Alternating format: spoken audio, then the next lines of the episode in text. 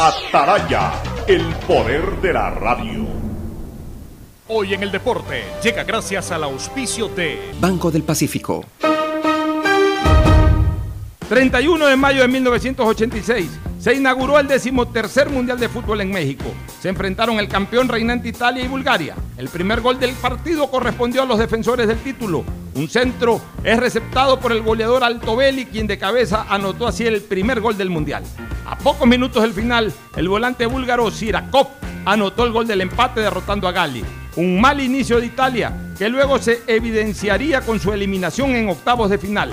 Así se inauguró el Mundial, donde el planeta iba a ver la mano más polémica y el gol más hermoso de la historia. 31 de mayo de 1986 se inauguró el decimotercer Mundial de Fútbol en México. Se enfrentaron el campeón reinante Italia y Bulgaria. El siguiente es un espacio contratado. Radio Atalaya no se solidariza necesariamente con las opiniones aquí vertidas. El siguiente en Radio Atalaya es un programa de opinión, categoría O, apto para todo público.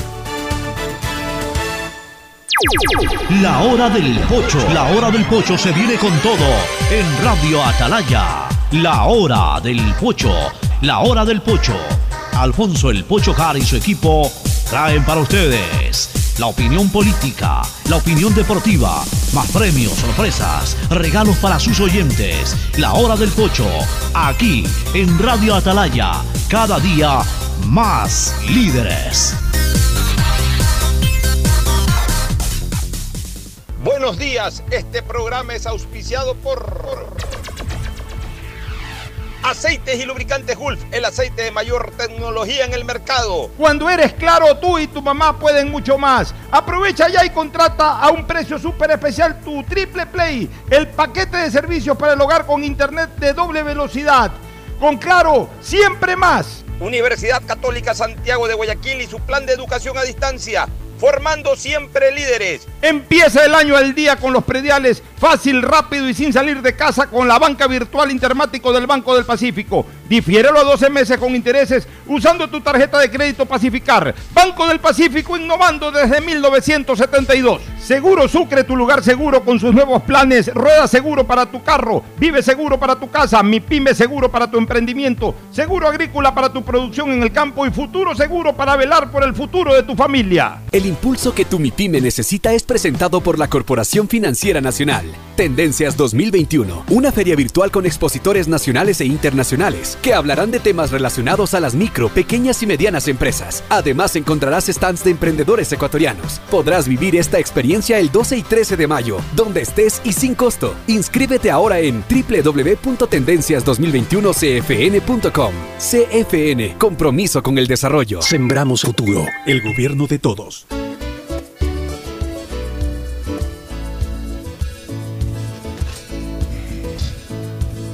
Camino. 680, sistema de emisoras Atalaya, en su año 77, Atalaya, Guayaquil y el Ecuador, una sola cosa son. Por eso llegamos a la razón y al corazón de la población, cada día más líderes, una potencia en radio y un nombre que ha hecho historia, pero que todos los días hace presente y proyecta futuro en el Día de los Ecuatorianos. Este es su programa matinal, la hora del pocho, de este último día del quinto mes del año. Recuerdo cuando fue 4 de mayo, primer día laborable, 4 de mayo, porque a ver, no, el primero fue sábado, perdón, 3 de mayo, primer día laborable de este quinto mes, decíamos un mes eh, de mucha expectativa, nuevo gobierno y dos o tres cosas más que se presentaban justamente en el mes de mayo. Bueno, ya hoy se cierra el quinto mes, desde mañana estaremos eh, abriendo el último mes del primer semestre, es decir, cada día más cerca de cerrar el primer semestre del 2021, que ha sido indiscutiblemente mucho más activo eh, que, el año 2020. A estas alturas en el 2020 no teníamos nada que contar, sino solo muertos. Este año también ha sido duro en temas del, del COVID, pero han habido muchas otras cosas más, pero sobre todas la vacunación, que es lo que nos permite mantener la ilusión de salir lo más rápidamente posible de esta pandemia. Bueno, en fin, de todo esto vamos a conversar, pero antes el saludo de nuestros contertulios, Fernando Edmundo Flores, Marín Ferfloma y Gustavo González Cabal, el cabalmente peligroso. Voy contigo, Fernando, buenos días. Me imagino contento, Emelec mantiene la punta, sacó una mayor diferencia sobre Barcelona, que perdió. Por ende, Emelec tiene hoy tres puntos, depende de sí mismo para ganar la etapa. Y Barcelona pues quedó rezagado con tres puntos. También depende de sí mismo Barcelona, porque si Barcelona gana los dos partidos que le faltan en su estadio, además 1 a 0 y 1 a 0, gana la etapa. Pero uno de esos rivales va a ser el que también va a ir a pelear por lo mismo. Y e Independiente, con el empate quedó igualito, apenas le, eh, le rebajó un punto al Barcelona, pero igual Independiente sí no depende de sus propios resultados. Independiente tiene cuatro puntos abajo del Emelec, por tanto va a necesitar indiscutiblemente que Emelec, y es más, lo de Independiente es complicado, porque Independiente va a necesitar de que se compliquen en esta fecha Barcelona y Emelec. Porque si no se complican en esta fecha Barcelona y Emelec, entonces ya en la última fecha la definición va a estar solamente entre Barcelona y Emelec, que Independiente va a quedar fuera de, combate. y lo lo angustioso es que esas dos últimas fechas se van a jugar después de varias semanas, porque primero se va a jugar la Copa América, se va a jugar las eliminatorias y después, allá por el mes de julio, si no me equivoco, se reanuda el campeonato. Yo creo que de alguna manera debió haberse cuadrado para que eh, irnos a esta pausa ya con una primera etapa definida. Y a propósito de Copa América, también Ferfloma, hoy ya se anunció, a mi criterio absurdamente, hoy se anunció que esta Copa América que se va a jugar, que para mí es una Copa América absolutamente innecesaria, fuera de tiempo. Se va a jugar en Brasil. O sea, ya no se va a jugar ni en Colombia ni en Argentina. Y yo decía hoy en una emisora, y lo vuelvo a reiterar aquí en mi programa, que estamos más desorganizados que nada, porque nosotros cuando jugábamos intercolegiales sabíamos 15 días antes en qué lugar íbamos a jugar contra tal colegio. Increíblemente una Copa América está a punto de iniciarse después de 15, 18 días y recién hoy se conoce el país en donde se va a jugar esa Copa América. Y además se lo han llevado al país más comprometido con el tema del COVID, que es Brasil, en donde hay hasta una cepa especial ahí de, de, COVID que, todo el mundo le está corriendo. Cuando lo lógico hubiese sido que si ya no iba a Argentina, Colombia hace rato por el problema político no va, pero si ya no iba a Argentina, lo lógico, lo correcto era de que hayan hablado con la Federación de Fútbol de los Estados Unidos para organizarla en Estados Unidos, en donde ya la mayoría de los norteamericanos que quieren vacunarse se han vacunado, en donde ya la economía prácticamente se está reactivando, en donde incluso ya los espectáculos deportivos se juegan con un mínimo de público. O sea, Estados Unidos que tiene, que es un país que toda la vida está listo para cualquier cosa que le caiga de la noche a la mañana. Tiene escenarios deportivos, tiene eh, obviamente pues un país totalmente desarrollado en hotelería, en transportación, etcétera.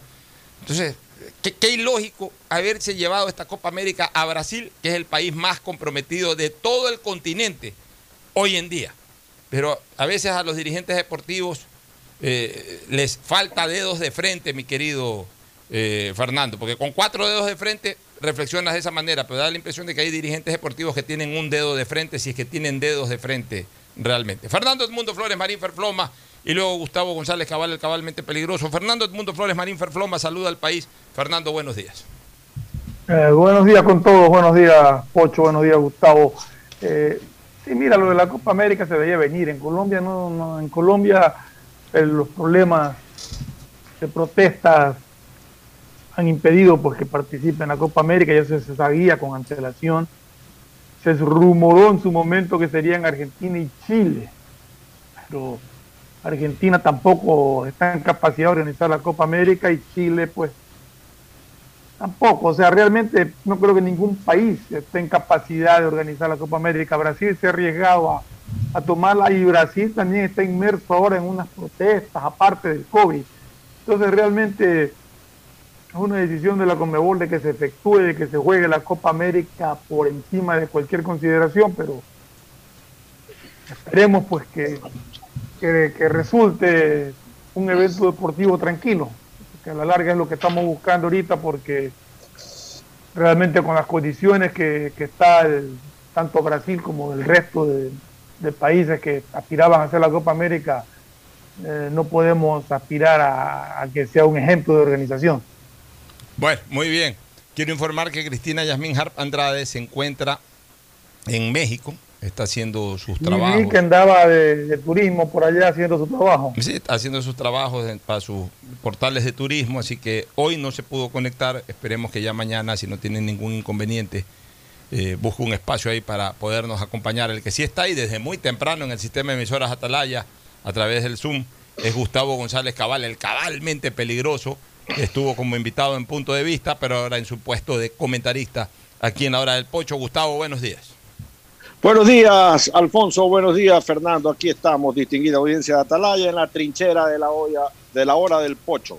No, una- un tanque de pensamiento, una olla de discernir lo que pasa en la política ecuatoriana y en el mundo, mi querido Alfonso. Bueno, aquí estamos justamente para llevar a ustedes los comentarios de, de todo lo que eh, debe de ocurrir eh, en la vida política y en general en la vida nacional. Oye, yo quiero comenzar con una cosa, ya vamos a analizar, eh, hoy día se cumple el primer, la primera semana, y, así es la contabilidad en un gobierno, ¿no? A las 24 horas el primer día de gobierno, luego la primera semana, el próximo 24 de junio diremos el primer mes, luego vendrá la evaluación de los primeros 100 días, y de ahí ya vienen las evaluaciones anuales, ¿no? El primer año, el segundo año, el tercer año y así por el estilo. Así eh, corre en suerte todo gobierno. Pero eh, hoy que arranca ya esta segunda semana de trabajo, yo creo que el gobierno de eh, Guillermo Lazo, y lo hemos señalado, ha denotado un- una intención total de comenzar a cumplir sus, ofreza- sus ofertas de campaña. En el tema de la vacunación, por ejemplo, se ha metido de cabeza en esto, es lo que más ha sonado, porque es lo más inmediato y como aquí dijimos, es lo más objetivo de cara a su evaluación inicial de los primeros 100 días. Más allá, pues obviamente de la responsabilidad como gobierno de sacar esto adelante por el bien del país. Incluso si quiere reactivar la economía, debemos iniciar por, por, eh, inmunizar a la gente para que la gente, que es, que es la que activa la economía, pueda hacerlo. Eh, eh, por eso es que el gobierno está empeñado en esto, pero también porque tiene una meta objetiva, es decir, en 100 días tiene un número determinado ofrecido de vacunaciones y eso tiene que cumplirlo para, para también eh, en esos primeros 100 días dar una señal de, de- de absoluto éxito de su gobierno como es lo que pretendemos los ecuatorianos que ocurra. Pero si bien es cierto que los ecuatorianos estamos hoy con el interés de que el gobierno de Guillermo Lazo sea exitoso, como cualquier gobierno que sea exitoso. O sea, yo no conozco todavía, o, yo, yo no recuerdo, al menos en mi caso, ojo, yo he participado activamente en política, pues yo no recuerdo que habiendo participado activamente en política, sea tras bastidores o delante del bastidor, o sea, como protagonista o empujando alguna campaña, yo no recuerdo eh, haber deseado de entrada que a un gobierno le vaya mal, porque es como, como hacerse un harakiri. O sea, al final de cuentas, no importa que gane tu más acérrimo enemigo, pues ojalá le vaya bien. Por último, que le vaya bien y me voy del país, o por último, que le vaya bien y me retiro de la política, por último, que le vaya bien y ahí me, ya me, me dedico a otra cosa. Pero que le vaya bien, porque, porque que le vaya bien a un gobierno es que le vaya bien a un país, que le vaya bien a un país es que le vaya bien a tu familia, que le vaya bien a la gente que está en tu entorno, que le vaya bien a tus amigos, que le vaya bien a, tus vecinos. Y, e incluso si le va bien al gobierno, te va a ir bien a ti también, porque si estás trabajando aquí, te va a ir bien. Pues si le va bien al gobierno, le va a ir bien al país, si le va a ir bien al país, le va a ir bien a quien trabaja por el país o en el país. Pero resulta que hay ecuatorianos que de entrada ya andan pensando en campañas electorales que se van a desarrollar después de tres años, ocho meses, o tres años, nueve meses. Porque está bien que piensen en este momento algunos ciudadanos en campañas electorales para después de dos años las elecciones de alcaldes y prefectos. Pero ponerse en este momento a hacer precampañas electorales de cara a la próxima presidencia de la República es una precipitación sin nombre. Y esa precipitación sin nombre la está en este momento evidenciando alguien que sí tiene nombre. Y ese nombre es Leonidas Isa Salazar, dirigente indígena, que está llamando para el 11 de junio, o sea, para después de 11 días, a manifestaciones indígenas a cuenta de qué y en razón de qué. De protesta al actual gobierno, pues si el gobierno lleva una semana. De protesta al, al anterior gobierno, pues si ya el gobierno anterior se fue. De protestas en contra del Estado, pero deja ver qué hace el nuevo administrador del Estado. O sea, no hay razón para hacer una protesta el 11 de junio.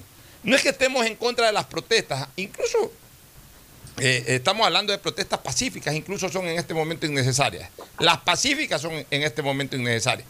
Salvo que sean por temas absolutamente puntuales. Si mañana hay una protesta de 50 mil guayaquileños o ecuatorianos por las planillas de luz, bueno, está bien, se justifica esa protesta porque la verdad es que están reventando con las planillas de luz y, y es una manera de advertir de que por favor se tomen medidas en el asunto. Pero sobre otras cosas, ¿qué puedes en este momento protestar? Y mucho menos a un gobierno que recién está entrando.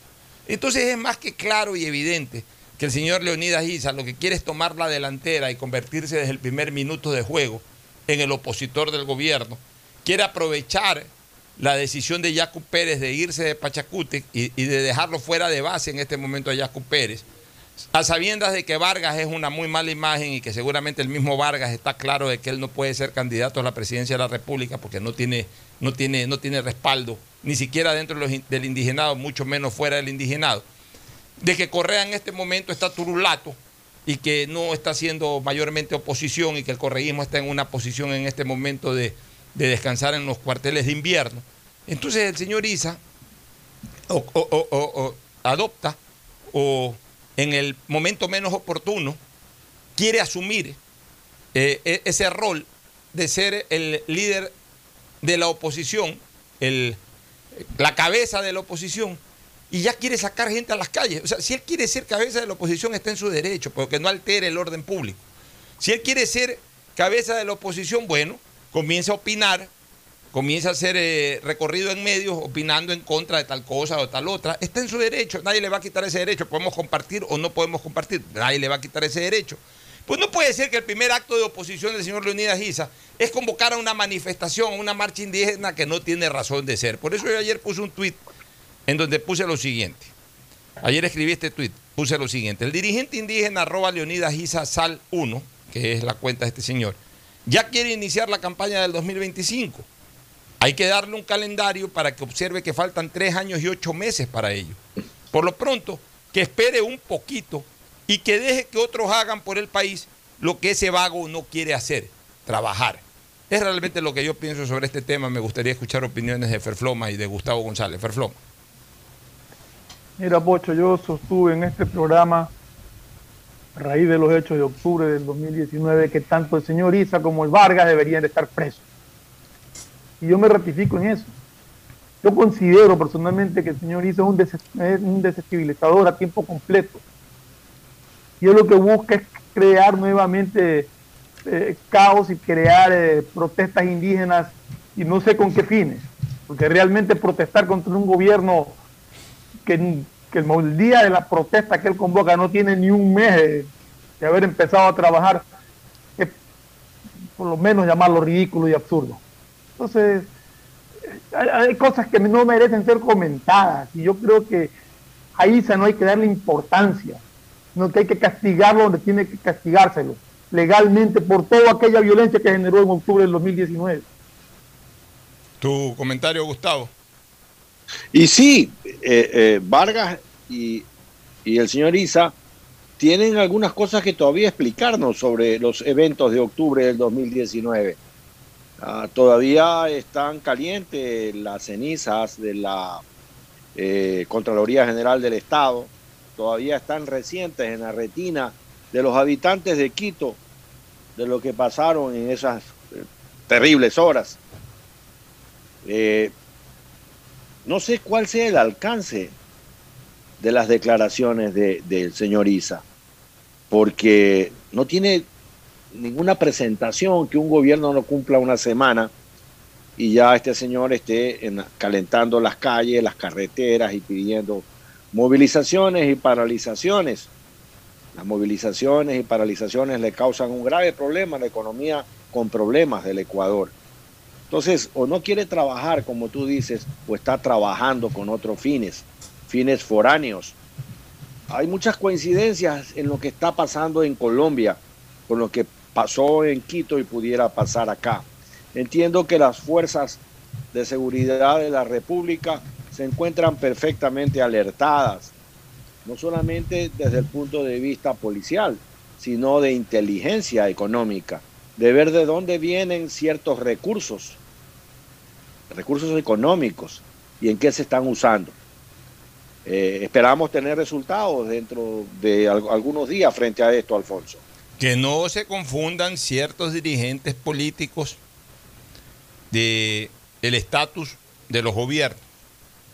El gobierno de Guillermo Lazo no es un gobierno quemado, es un gobierno que recién entra, entra muy oxigenado y que en los primeros siete días de mandato ha dado muy buenas señales. Ha dado señales de establecer una administración ética a través de un código de ética, ya que se cumple o no se cumple, el tiempo lo dirá, pero ya son las señales iniciales. Ha dado señales de aperturar el comercio exterior con el Ecuador y también el comercio del mundo hacia el Ecuador. Ha dado buenas señales en cuanto al tema de la vacunación. Ya tendremos 100 días para ver si vacuna 9 millones, 8 millones, 7 millones o 12 millones. Eso ya lo dirá también el tiempo, pero ya ha dado las señales. O sea, está dando un plan de, de vacunación que durante muchos meses faltó en el Ecuador. Está dando señales de una reactivación económica a través del empleo, del trabajo. Eh, luego del anuncio de un proyecto de ley que quiere presentar el señor eh, ministro de Trabajo. Es decir, los primeros siete días han sido fructíferos. No han solucionado nada todavía, pues no se pueden solucionar las cosas de la noche a la mañana. Pero ya se están por lo menos enunciando las bases y haciendo los primeros trabajos sobre esas bases que pueden servir para que la salud y la economía del Ecuador se, restablezcan entren en un periodo de convalecencia, como se diría en las clínicas. Entonces, que no se confunda, que no se confunda el señor Isa de que hay que caotizar el continente, de que como han caotizado Colombia y como en su momento cautizaron Chile, entonces es cuestión simplemente de que se pare un dirigente indígena y o un dirigente de estos de izquierda y diga vamos a hacer relajo a las calles. Porque en el Ecuador no estamos dispuestos a eso.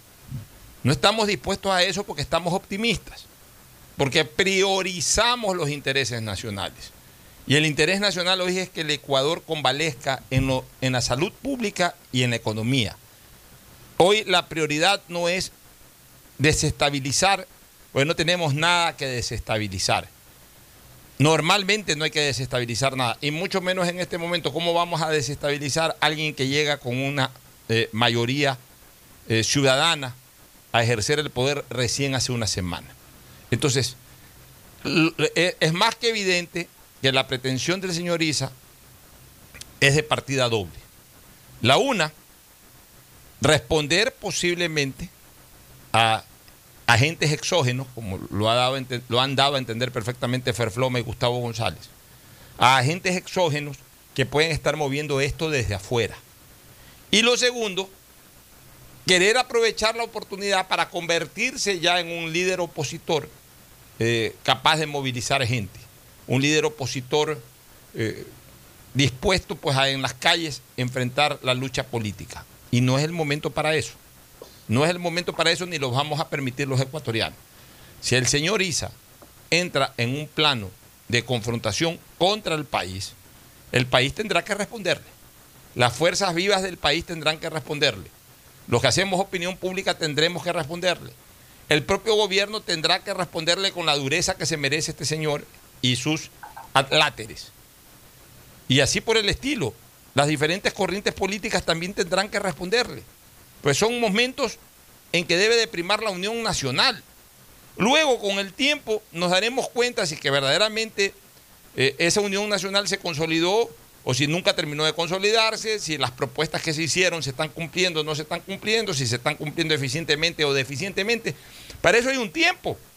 Pero no puede ser que lo primero que surja en este momento en la mente de este señor dice sacar al indigenado, hacer relajo a las calles, hacer manifestaciones, movilizaciones. ¿A qué? ¿Para qué? ¿Por qué?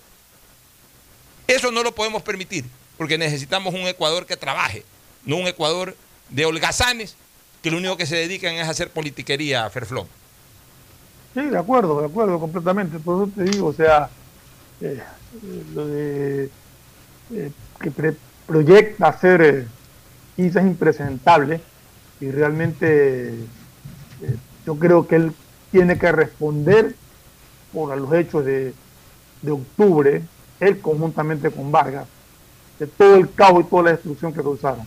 Cuidado, lo que está buscando es crear otro octubre, Isa, a menos de 30 días de haberse posicionado un nuevo gobierno. No va a tener el eco. Es que, No, Gustavo, no, ojalá, pues, te Así digo, es. espero que no. Gustavo, Pero es que, eh, pero es que yo no creo que tenga éxito con un movimiento indígena protagonizado por los indígenas propiamente dicho. Pero sí hay un sector que está, eh, que está pendiente a crear caos. Y ahí es donde tenemos que preocuparnos y ahí es donde el gobierno nacional tiene que tener manos fuertes para impedir. Allá sus servicios de inteligencia investigarán y verán qué hay atrás de esto, de esto que está planteando Isa. así es, Gustavo. No es el momento. La, la reacción ciudadana habrá de darse. Eh, eh, y esto tiene una esencia final respecto a las concepciones que se tiene sobre el Estado, Alfonso. Hay personas que te dicen que el, el Estado tiene el monopolio del uso de la fuerza, y lo cual es cierto. Nadie se le puede ocurrir que los ganaderos armen un grupo de reguladores, ¿no? Para controlar el abigueato. A nadie se le puede pasar en la cabeza que los camaroneros armen un grupo eh, de gente armada para vigilar eh, el, tránsito en los canales y ríos del Ecuador eh, frente al- a, lo que es eh, los, los piratas. La ley es muy clara. Las compañías de seguridad tienen una delegación del Estado. Pero lo que finalmente existe es qué pasa cuando el Estado es rebasado, como rebasado fue en el 2019 aquí en el Ecuador.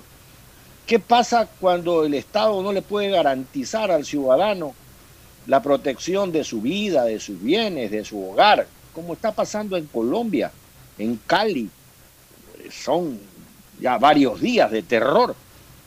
Entonces el ciudadano tiene el deber, no puedes llamar a la policía porque no te van a contestar, no puedes llamar a nadie que te venga a ayudar, el ciudadano tiene el deber de proteger su vida, su hogar, sus bienes.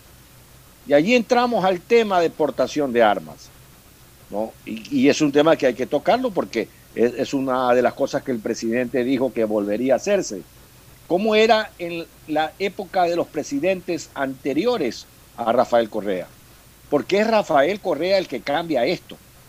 Y lo cambia mediante un acuerdo interministerial entre el Ministerio de Gobierno y el Ministerio de Defensa. Como nosotros sabemos, las cosas en derecho se deshacen como se hacen. Entonces cabría un acuerdo interministerial entre defensa y gobierno para retrotraer y ubicar las cosas en un sitio adecuado. Ojo, nadie dice que se permita la aportación de armas como en el oeste, en el Far West, en el lejano oeste que vemos en las películas. Sobre las armas, tiene que haber un control del Estado. La persona que porte un arma es igual que como la persona que porta una licencia, tiene que cumplir los una licencia de conducir, tiene que cumplir los requisitos y esos requisitos pues tienen que establecerse. Y la ciudadanía tiene que salir a defender sus, sus, sus necesidades. La ciudadanía tiene que salir a defender el derecho que tienen a progresar. El Ecuador necesita salir urgente con el proyecto del plan de vacunación que lleva adelante el presidente Guillermo Lazo. Y eso, queridos amigos, es de seguridad nacional altísima, porque es la vida de los ecuatorianos de la que está en juego. Entonces que el señor Isa venga a proponer cosas como detener la marcha del país, detener eh, esta, esta caminata que ha iniciado Guillermo Lazo hacia de la oscuridad a la luz, porque así sale, de la oscuridad hacia, luz, hacia la luz para la ampliación de las fronteras de bienestar y de progreso, no puede ser detenida por el capricho de alguien. Si habrá que salir a las calles, habrá que salir a las calles, Alfonso. Así es, Federer ganó su primer partido en Roland Garros hace pocos minutos en tres sets Eh, nos vamos con esa información a una primera. Oye, Pocho, antes, pausa. antes Sí. de irnos a la pausa, quería comentar algo sobre lo de la vacunación. Eh, entramos Eh, con ese eh, tema para la segunda parte. Déjame Ah, ya, pausa ya. y entramos Ya, directamente a la vacunación. Ok, ok. Pausa y volvemos. El siguiente es un espacio publicitario apto para todo público. El camino continúa rumbo a la Copa del Mundo Qatar 2022. Gustavo Alfaro y nuestro once titular están listos para una nueva doble fecha premundialista. Viernes 4 de junio en Porto Alegre, 19.37.30 de la noche, Brasil recibe a Ecuador. Y el martes 8 de junio, Estadio Rodrigo Paz Delgado, 16 horas 4 de la tarde, en la capital de la República. La querida tricolor se enfrenta a su similar de Perú. Acompañamos a nuestra sección en cada paso a un nuevo mundial. Desde los 680 AM del sistema de emisoras Atalaya www.radioatalaya.net Facebook Live Radio Atalaya 680 AM porque Atalaya es la radio más copera del Ecuador. EMAPAC informa que están habilitados los canales de atención virtual 113 para celulares, WhatsApp 098-747-2917 y línea directa 1-800-003-003, donde la comunidad podrá reportar novedades durante el proceso constructivo de las obras de alcantarillado sanitario que se ejecutan en Valle de la Flor, Paraíso de la Flor, Ciudadela Rotaria y Norte de Imaconza. Desde la Alcaldía de Guayaquil, Yemapac, trabajamos para mejorar la calidad de vida de todos los guayaquileños. Si eres de los que ama estar en casa, pues con Banca Virtual Intermático puedes pagar tus impuestos prediales desde el lugar que más te guste de ella, cómodamente, sin tener que salir de casa. Difiere el pago de tus impuestos prediales a 12 meses con intereses, usando tu tarjeta Pacificar. ¿Qué esperas para pagarlos? Banco del Pacífico, innovando desde 1972. Detrás de cada profesional hay una gran historia. Aprende, experimenta y crea la tuya. Estudia a distancia en la Universidad Católica Santiago de Guayaquil. Contamos con las carreras de marketing, administración de empresa, emprendimiento e innovación social, turismo, contabilidad y auditoría, trabajo social y derecho. Sistema de educación a distancia de la Universidad Católica Santiago de Guayaquil. Formando El amor hacia tus siempre. sueños es un talento que debemos impulsar. A pesar de las dificultades que se puedan presentar en el día a día, estamos contigo. Por eso, creamos Mi Pyme Seguro, un seguro exclusivo para tu emprendimiento con una amplia y flexible cobertura a la medida de tus requerimientos. Llámanos al 043730440. Repito, 043730440 o contacta con tu broker de confianza. Seguro Sucre, tu lugar seguro. EMAPAC informa que están habilitados los canales de atención virtual 113 para celulares, WhatsApp 098-747-2917 y línea directa 1-800-003-003, donde la comunidad podrá reportar novedades durante el proceso constructivo de las obras de alcantarillado sanitario que se ejecutan en Valle de la Flor, Paraíso de la Flor, Ciudadela Rotaria y Norte de Imaconza. Desde la Alcaldía de Guayaquil, Yemapac, trabajamos para mejorar la calidad de vida de todos los guayaquileños.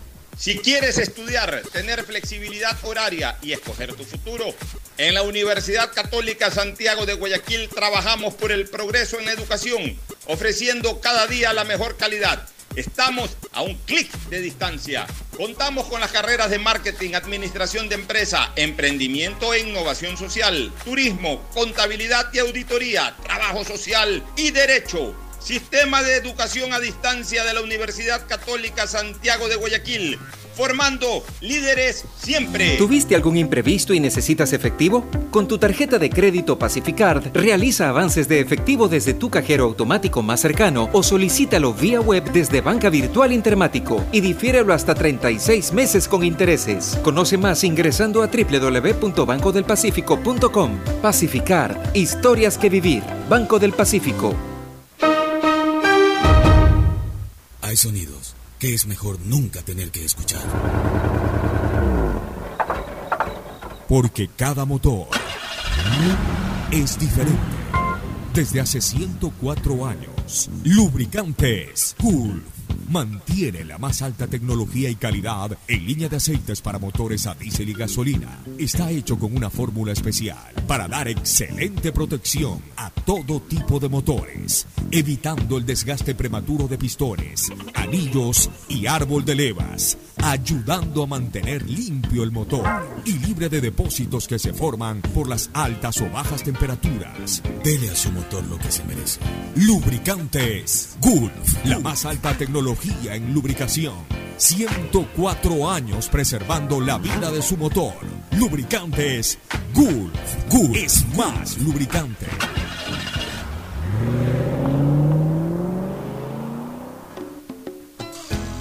Fin del espacio publicitario. Usted está escuchando un programa de opinión, categoría O, apto para todo público.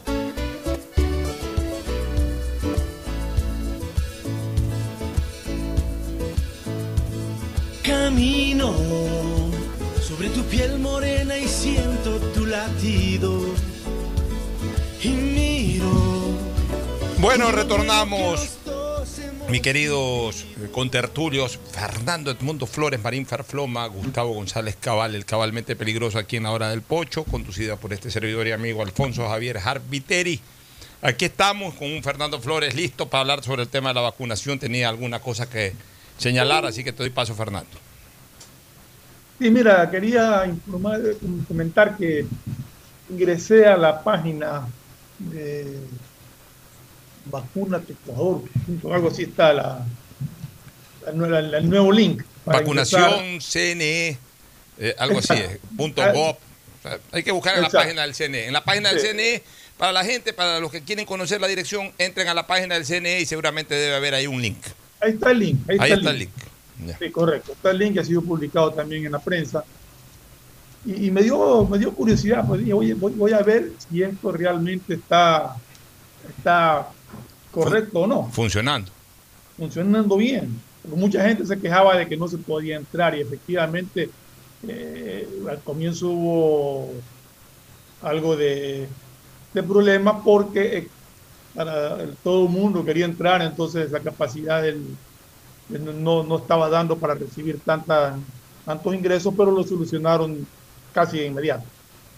Eh, yo ingresé, ingresé, ingresé como tres veces. Primero para asegurarme de que, de que sí funcionaba y sí ingresé como un par de veces me, me, me- me salió que, que no me conectaba, pero me conecté por lo menos tres veces. Y puse mi número de cédula, yo estoy vacunado ya con las dos dosis. Y voy a poner mi número de cédula a ver qué me sale. Y efectivamente me salió que mi sitio de vacunación era la Universidad Politécnica Salesiana, que es donde yo voto, porque no me cambié de domicilio. O sea, sí me sale el sitio, pero me salió primera dosis vacunado, segunda dosis vacunado. O sea, la información correcta. Eh, ingresé, mi hija me pidió que la ayude, ingresé su cédula, ella vota, ella y mi yerno votan en, el Colegio Liceo Panamericano, pero le sale su lugar de vacunación en la Universidad Espíritu Santo, aquí mismo en, en San Borondón, y la fecha de vacunación por asignar. O sea, todavía no está asignada la fecha de vacunación. Esto quiere decir que está todo funcionando bien. Y la gente tiene que estar muy clara de que no todos los sitios, no todos los recintos electorales están habilitados para vacunarse. Es decir, no es que yo voté en tal parte y me vacuno ahí. Eh, eh, Eso, eso es así. es- en que quede claro. Yo quiero Entonces- decirte algo. Yo, yo quiero decirte algo. Yo hoy día conversé con Pepe Cabrera, el consejero, uno de los cinco consejeros del CNE, que está, además que ha estado muy compenetrado con esto y, y- y nos explicó bien cómo era la situación. El CNE lo que está aportando es la parte logística, es decir, el padrón, eh, dentro del padrón eh, se supone, se supone que la gente que está empadronada lo hace en la parroquia en donde vive. Esto tú sabes que no es, un, no es una circunstancia eh, absolutamente eh, exacta. hay Eh, gente exacta. que se cambia de domicilio Hay gente no que se cambia de domicilio, pero no notifica el cambio, entonces sigue votando. En tu caso, por ejemplo, tú sigues incluso votando eh, en el sur porque tú no has notificado, Sí. no has hecho un cambio de No, no domicilio. alcancé, ya lo voy a hacer Ya, apenas. Indistintamente de eso, y en eso sí tenemos que ser conscientes, el Estado no tiene por qué saber que tú te has cambiado. No, si tú te Eh, registraste Para uno una día- molestia, porque yo quisiera votar aquí al frente, pero me tocó ir a tal sur a votar cuando. Ya, pero, pero si tú quieres votar aquí al frente, tú tienes que ir a decir, me cambié de casa. Tengo que cambiarme, tengo que Por cambiar. supuesto, tengo pues, o sea, no es que- no en el Consejo Nacional Electoral el cambio No de es, no es que, no es que el Estado, ya sea a través del CNE o lo que sea, no es que el Estado anda averiguando, ¿dónde es que sigue viviendo Fernando Flores ahí en el sur? No, ya se cambió antes de no. dejar cambiarlo. No, o sea, Uno, uno este, tiene que ingresar al Consejo Nacional Electoral y notificar. en su momento de domicilio. notificar. Bueno, entonces, pero se supone que la mayoría de gente que no ha hecho cambio de domicilio es porque se entiende que siguen viviendo en esos sectores. Entonces, ahora, no es que van a ver toditos los recintos electorales que hubo en la elección, por ejemplo, del 11 de abril. No. Eh, Los padrones sí, pero no exactamente los recintos electorales. Eso sí lo explicó bien este Cabrera. O sea, hay recintos electorales que, que- digamos, edificios, sedes, donde funcionaron esos recintos electorales que a lo mejor no van a estar habilitados, pero sí el padrón. Por eso es que a- habrá gente que votó en el Colegio Javier, pero a lo mejor el Colegio Javier no va a prestar este servicio y, y- y- y empadronan a la gente que votó en el Colegio Javier para, la, eh, para, la, para el acto electoral. Ahora lo empadronan para el acto de vacunación en, otro lugar. Pe- Pero lo importante es que de aquí en más, desde el día de hoy, los ecuatorianos vamos a saber cuándo, eh, digamos, en dónde nos van a vacunar. Ya se acabó eso de que pides una agenda, pides una cita y el día que te dan la cita, ahí te dicen dónde te vas a vacunar. Ya sabes dónde te van, te van a vacunar. Correcto. Te van a vacunar en tal colegio, te van a vacunar en tal universidad. Tú entras en este instante a la página, pones tu número de, De cédula. cédula y creo que te, ahí tu fecha de nacimiento, eso es lo que te piden, tu número de cédula y fecha de nacimiento, y te sale el sitio de vacunación, aunque te salga que no Bueno. está asignada la fecha todavía, te dice fecha por asignar, pero ya te sale el sitio donde Ya- te van ya- a vacunar. lo primero que ya sabes es el sitio. Exactamente. Ahora, ¿qué nos explicó Cabrera? Cabrera nos explicó que el CNE solamente ayuda en esta parte logística del empadronamiento. Ya la parte eh, de, de- de fijación de, día y la cantidad de vacunas que se van a poner, primera dosis, segunda dosis. ¿Y dónde? Y el sitio también. No, pues el sitio ya, ya está determinado. El sitio lo determina el ministerio. Acuérdate que no todos los recintos electorales, no todos los recintos electorales son sitios de vacunación. No, no, no, no, claro, pero ya, está, ya están designados, lo que te quiero Ya decir. están designados por el ministerio, Sí, por el ministerio, pero de ahí en adelante, ¿en, en qué momento se vacuna la gente de 50, años- 50 años para arriba, 40 años para arriba? Eh, ¿Cuántas vacunas llegan y en base a cuántas vacunas, eh, a qué cantidad de gente se va a vacunar en Guayaquil hoy, mañana, pasado, en El Oro, en, en Los Ríos, en Pichincha, en Morona, Santiago? Todo eso lo maneja el Ministerio de Salud. Ya el CNE en este momento no, el CNE simplemente a través de sus plataformas lo que hace es informar.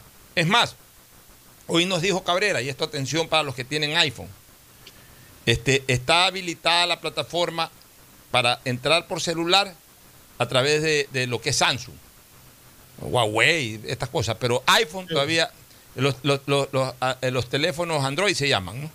Android. Ya, eh, eh, eh, están habilitados, pero lo que son Samsung, eso, lo que es plataforma iPhone, todavía no está lista. Entiendo que en el transcurso del día, entre hoy y mañana, ya también los de iPhone pueden, pueden entrar directamente para, para conocer exactamente. Entiendo que en una computadora, en un ordenador de escritorio puede entrar cualquiera ya en este mundo. Una PC puede entrar cualquiera. En una PC puede entrar cualquiera. Yo no, yo no soy muy realmente muy conocedor de estas, estos temas de tecnología, pues simplemente estoy repitiendo lo que le escuché a Pepe Cabrera. De ahí en más, ya simplemente nos van a agendar. Si hay una dificultad o si hay una molestia, más que una molestia, vas a tener que estar revisando con frecuencia. Claro, hasta que te salga la fecha. Sí, pues, o sea, hoy entras, te dicen por asignar, mañana entras por asignar, de repente entras a después de cuatro o cinco días y pero tienes que estar pendiente, porque si de ahí no entras después de tres meses y te asignan en un mes y no entraste después de tres meses, seguramente ya te asignaron y no fuiste. Entonces, va- la gente va a tener que estar con cierta frecuencia consultando. Al final de cuentas es una mínima molestia. Tampoco es que tienes que trasladarte de un lado a otro. De tu celular coges, entras un ratito, entras a cada rato al WhatsApp, entras a cada rato a- al YouTube, todo. Entra un ratito ahí, consulta y, y ahí te saldrá la información.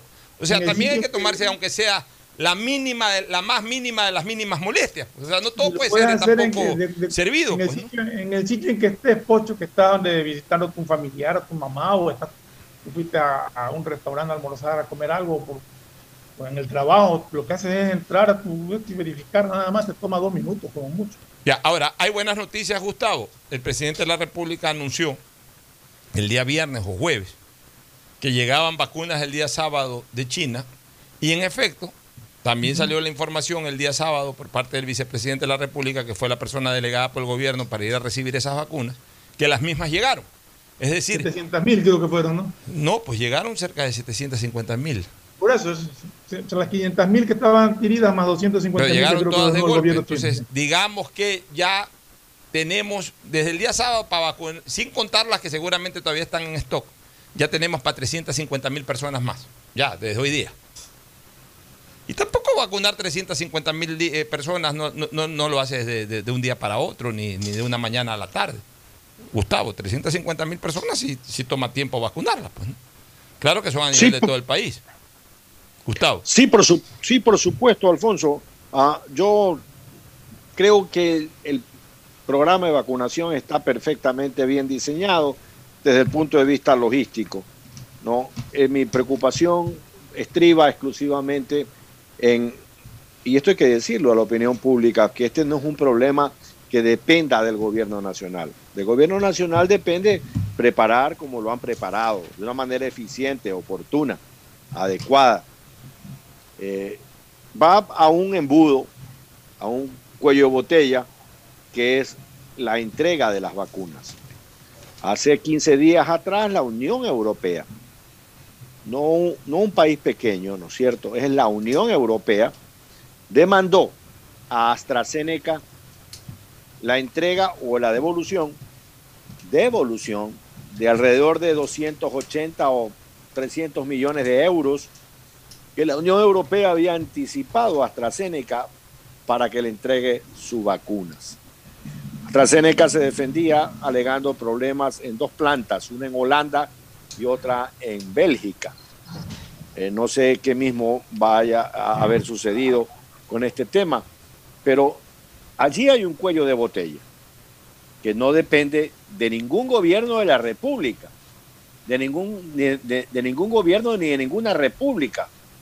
Ese tema está determinado en la capacidad de las empresas, de las plantas, eh, de las compañías de entregarnos la vacuna.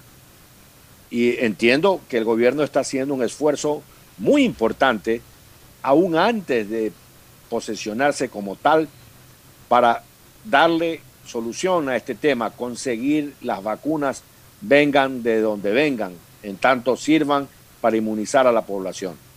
Así es, nos vamos a una Había recom- comprometido, acuérdate que el gobierno ruso había comprometido a entregar, creo que son 4 millones de. Sí, Ya vendrán las Sputnik también. Sí, vamos a, está, ya vendrán las Sputnik también, ya están las AstraZeneca, la, también está Tenemos la, Moderna, la Moderna, tenemos- también está la Pfizer, falta. La Johnson Johnson. Creo que es la Johnson, eh, creo que es la que está faltando. Sinovac yo- también está acá. yo- yo creo que la- creo que Johnson es la que falta. Yo creo que la Johnson Johnson, esas, eh, eh, que se llama Jensen realmente es el nombre técnico. Claro, la Johnson, Johnson dosis. Johnson es, la- la- es el laboratorio. Yo creo que esa Johnson Johnson es ya para el remate. Mientras hace la gestión, en Estados Unidos están sobrando. Eh, A sabiendas del presidente de que si por ahí compra 3 millones de Johnson Johnson después de mes y medio, por ejemplo, eh, esas 3 millones que vienen son para vacunar a 3 millones. O sea, Sí, porque ahí no hay entonces, entonces ahorita, ahorita hay que vacunar, hay que tratar de vacunar a la mayor cantidad de gente con todas estas vacunas de doble dosis. Y ya en, en- en el ánimo de también cumplir con la oferta de 9 millones en 100 días, ya por unos 40 días por ahí. eh, De se hecho, el plan de vacunación se llama, se llama 900. Ya, bueno, 900. Entonces, Se lanzaba hoy día, sí. ya, perfecto. Entonces ahí seguramente ya de aquí unos 30, 40 días a lo mejor hay una importación de Johnson Johnson, pero ya sabemos que si vienen 3 millones ya son 3 millones de personas. Y ya pues vacunan a 3 millones de personas con la Johnson Johnson. Entonces, estoy optimista. Yo eh, eh, también debo de reconocer de que mejoró mucho eh, eh, toda esta faena de vacunación en, los- en el último mes y medio del gobierno pasado. Mucha gente que está cerca de uno ya ha recibido sus dos dosis. Mucha gente. O sea, hoy en el Ecuador realmente podemos decir de que ya eh, hay, hay bastante gente. También gente que ha viajado y que ha venido vacunada, entre ellas yo. O sea, yo ya tengo mis, dos vacunas, mis dos dosis, eh, que me las hice en Estados Unidos. Yo, yo señalé de que yo no me iba a vacunar aquí en el Ecuador desde el primer momento, desde que comenzaron los chismosos a, hablar tonteras ahí de los VIP y todo ese tipo de cosas. Como que, como que sí es un pecado finalmente que, que una persona se la vacune, porque siguen molestando. Tuve que parar en Twitter el día sábado un infeliz ahí. Molesto, molesto porque una conocida relacionista pública del equipo 9 de octubre anunció de que se vacunó, que ya recibió su primera dosis a través de estas vacunas que mandó la Confederación Sudamericana de Fútbol para los equipos de La fútbol. y para mandó esa vacuna. Que es un bravísimo un tipo. Que sí, que, que VIP. ¿Qué VIP? O sea, y ahí ya les dije, que, que, que- perdónenme la palabra, comen estiércol porque una persona ya está inmune. O sea, es una cosa, es una cosa ya perversa realmente de una serie de gente, gente estúpida, gente idiota. Lejos de cierta gente es enorme. Oye, es, es que es, es- es- sabes que son es brutos. Lo peor que puede ocurrir es que tenga libertad de expresión un bruto, un ignorante para temas que no sabe ni expresarse. O sea, lamentablemente, eh, ahí tengo que decirlo, lamentablemente el derecho a la libertad de expresión es para todo el mundo, para cualquier cosa, pero hay gente que es tan imbécil, que hacen daño cuando se expresa. Entonces, ¿qué- ¿cuál es el problema? ¿Por qué tienen que comer estiércol? Porque una persona, uno menos con riesgo de morir. O sea, uno menos con riesgo de morir. Y, y- y comen estiércol por eso. O sea, además no le está quitando la vacuna a nadie. No son vacunas que ha, que ha- que ha adquirido el Estado. Son vacunas que mandan de manera específica, en este caso la Comebol, para la gente que trabaja en el fútbol.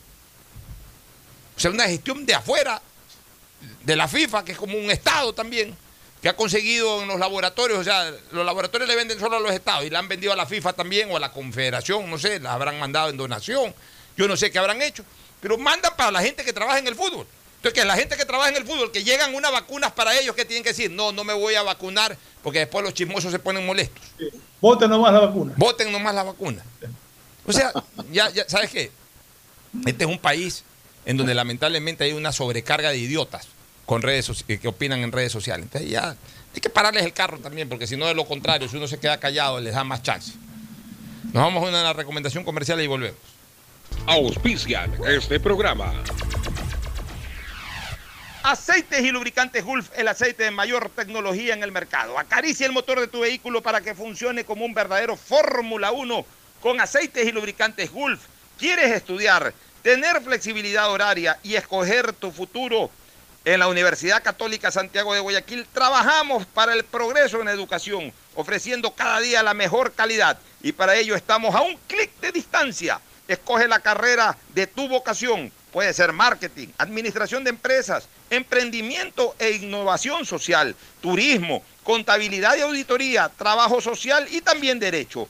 Consulta en nuestra página web mayor información y esquemas de admisión. Universidad Católica Santiago de Guayaquil, formando siempre líderes. Si eres emprendedor, escucha con atención porque ahora con Pacificar y su APP BDPOS móvil puedes hacer crecer tu emprendimiento. A través de ella, realiza cobros de tarjetas Pacificar desde tu celular o tablet sin necesidad de un dispositivo POS o tarjeta física. Afíliate en minutos. BDPOS Móvil, la primera APP de afiliación, un producto del Banco del Pacífico. Cuando eres claro, tú y tu mamá pueden mucho más. Así que si tienes un plan móvil claro, aprovecha ya y contrata a un precio súper especial tu Triple Play, el paquete de servicios para el hogar con internet de doble velocidad para que navegues a 30 megabits en tu plan de 15 megabits, más televisión en HD, telefonía fija y claro video.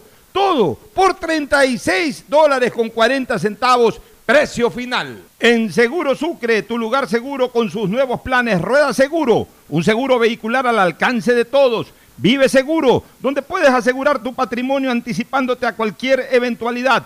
Futuro Seguro, en caso de accidentes te damos cobertura y en caso de muerte amparamos a tu familia. Seguro Agrícola cuenta con una amplia cobertura en la pérdida causada por eventos climáticos y biológicos, así como Mi Pyme Seguro, un seguro exclusivo para tu emprendimiento con una amplia y flexible cobertura a la medida de tus requerimientos. Seguro Sucre, tu lugar seguro. Contáctanos al 1-800 Sucre conmigo, 782732. El impulso que tu MIPYME necesita es presentado por la Corporación Financiera Nacional. Tendencias 2021, una feria virtual con expositores nacionales e internacionales que hablarán de temas relacionados a las micro, pequeñas y medianas empresas. Además encontrarás stands de emprendedores ecuatorianos. Podrás vivir esta experiencia el 12 y 13 de mayo, donde estés y sin costo. Inscríbete ahora en www.tendencias2021cfn.com. CFN, compromiso con el desarrollo. Sembramos futuro, el gobierno de todos. Estamos en la hora del pocho.